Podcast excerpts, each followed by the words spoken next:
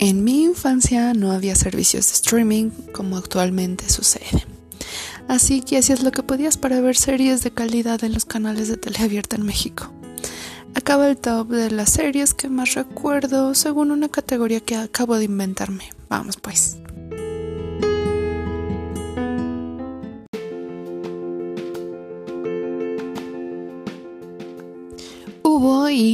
Un formato que hasta la fecha sigue, que es el de las familias, que son situaciones cotidianas en la familia con los integrantes de ella y las personalidades que representan a cada uno de ellos.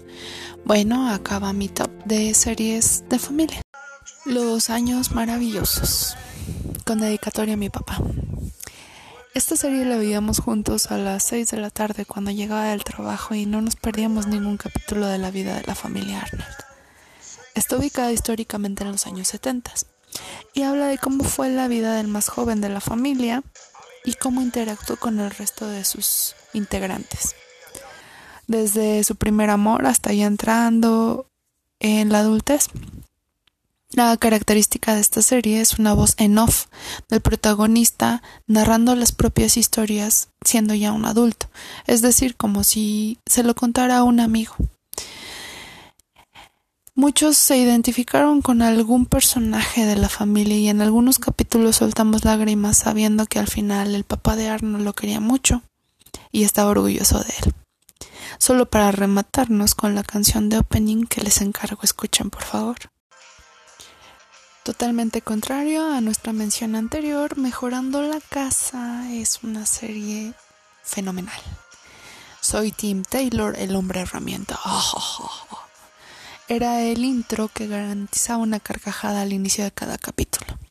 La serie que no olvido por la cantidad de veces que reímos a llorar al ver las tonterías que se le ocurrían al protagonista. Con el fin de arreglar algo y terminar haciendo todo lo contrario, no bastaba el arruinar solo las cosas que él trataba de arreglar, sino de paso también su vida familiar, la de su asistente Hall y hasta su vecino Wilson, dador de mejores consejos. Si no me creen, búsquenlo colocando las luces de Navidad o arreglando la podadora o busquen cualquier capítulo. Realmente ninguno es exclusivo. Si hay una serie que me recuerda a mi mamá es esta. Los Torkelson. Una familia que pierde todo cuando el papá se va de casa y aunque duró muy poco tiempo en la TV, fue precursora de historias de madres solteras, de clase trabajadora, con una familia pobre que debe limitarse y un sinnúmero de cuentas por pagar, con el mejor humor de la gente sureña de Estados Unidos. Y un sí señora, no señora, que nos recuerda un poco a las mamis mexicanas. Las pláticas con el conejo en la luna y las charlas a corazón abierto son el pan nuestro de esta serie. Aunque fuera un poco creepy, existía una familia con un extraterrestre que llegó de un planeta lejano porque se descompuso su nave. Alf era chiquito y asustaba un poco cuando corría, pero era muy gracioso, ocurrente y tenía un extraño apetito por los gatos que no ocultó nunca. Su familia de acogida le enseñaba un poco de la vida, los valores y de no alimentarse de su gato. Tuvo una duración extraña, pero en serio, el señor que interpretaba al pequeño Alf merecía un Oscar. Si no me creen, busquen el capítulo 1 a partir del minuto 8.45. Les daré una sorpresa.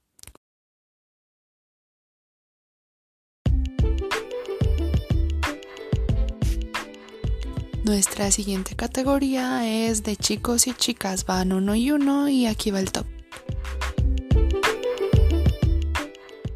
Quise empezar con el príncipe del rap porque a mi parecer es de las mejores.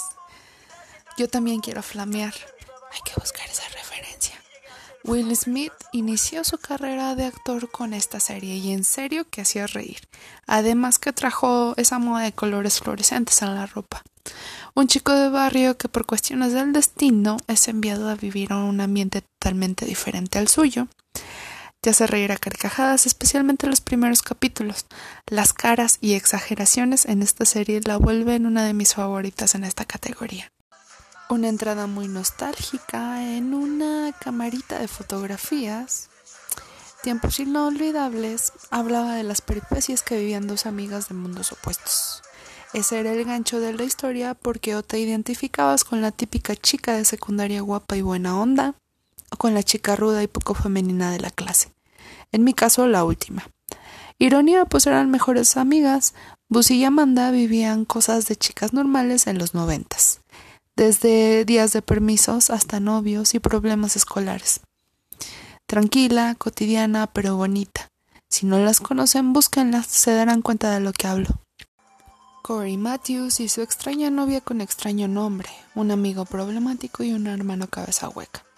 La historia es de la vida normal de un chico normal, bien portado, que se encuentra tentado más por lo que le rodea que por sus propios pensamientos, aunque férreamente perseguido por un maestro mala onda que lo obliga a ser malo una de las más recordadas porque fue graciosa, duró mucho tiempo y estaba como entre el rango de niños adolescentes.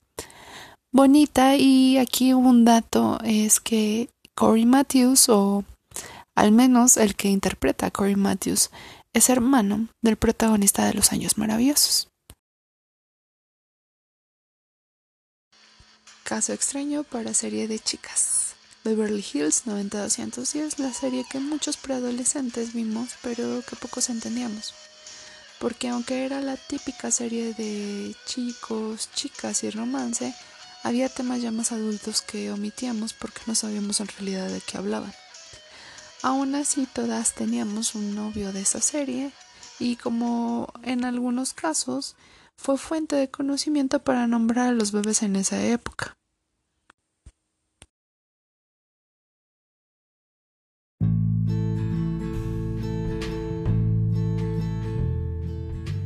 La categoría de escolares agrupa un par de series que hablan sobre la vida del estudiante, uno en la fantasía y otro algo parecido a una serie caricaturesca.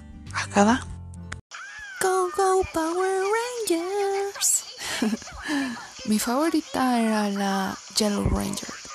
En general, la primera temporada enganchó un montón de niños, adolescentes o preadolescentes, porque aunque eran superhéroes, dinosaurios de colores, también eran estudiantes en una secundaria de Angel Grove, lo que los volvía objeto de afecto de muchos prepubertos que soñaban con tener a la Pink Ranger en su escuela. La última mención se la lleva Salvados por la Campana. La historia de un estudiante tramposo. Sí, sí, baba.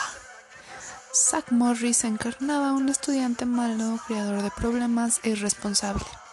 Algo así como Bart Simpson en carne y hueso. Y las aventuras que pasaba debido a esto. Sus amigos en la escuela e incluso sus enemigos. Hay una versión latina de Nelson. E incluso la situación platónica romántica con Kelly. Otro nombre más que dieron las madres mexicanas a sus hijas en los ochentas y noventas no nos deja ninguna lección y no aprendemos mucho en realidad, pero fue muy divertida y entretenida porque era una comedia ligera que no pretendía nada en realidad. Y acaba la mención honorífica.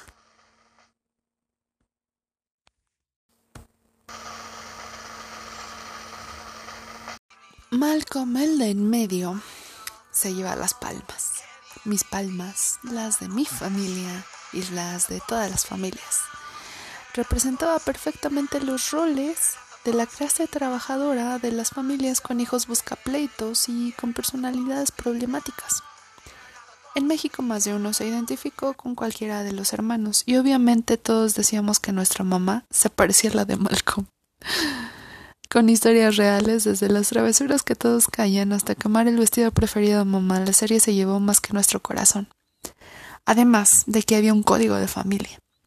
Ellos podrían burlarse y maltratarse, pero si alguien más lo hacía, estaban en problemas.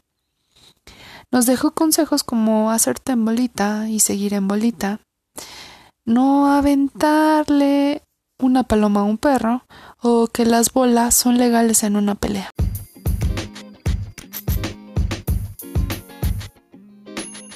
Espero hayan disfrutado este top. Yo sí. Y si no conocen alguna de las series, pues búsquenlas. Igual se vuelve su próxima serie a ver. Compártanla y no esperen más, pónganle play.